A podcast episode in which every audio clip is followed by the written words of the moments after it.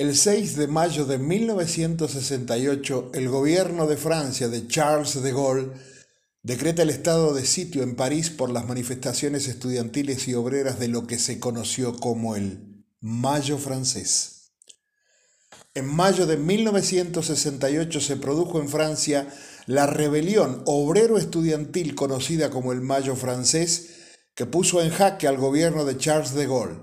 Sin embargo, el movimiento no obtuvo la adhesión de los franceses de clase media, atemorizados ante la posibilidad de una Francia comunista. El gobierno lograría inicialmente salir fortalecido por sofocar esa rebelión. Sin embargo, la derrota en el referéndum de abril de 1969 significó la dimisión de De Gaulle y su retiro de la política.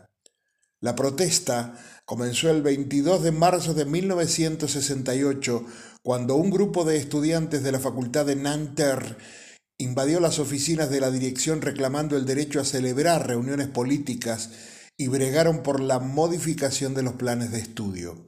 Pronto, el movimiento se extendió a París y cuando el gobierno de De Gaulle ordenó la ocupación del barrio latino, donde se encuentra la Sorbona, obligó a los estudiantes a desconcentrar la movilización. Entonces ahí la protesta se generalizó.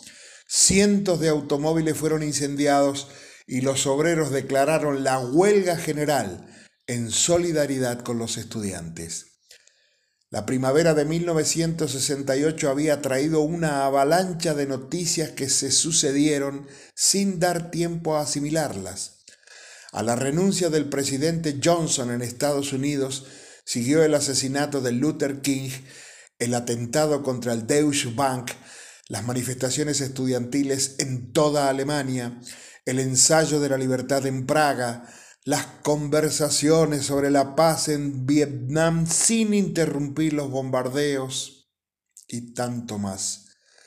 Las consignas juveniles y obreras de esa impresionante huelga decían en pancartas y paredes, la imaginación al poder, prohibido prohibir, nosotros somos el poder, rompamos los viejos engranajes, seamos realistas, pidamos lo imposible, la cultura es la inversión de la vida, vote, yo haré el resto vuelta a la normalidad, prensa no consumir.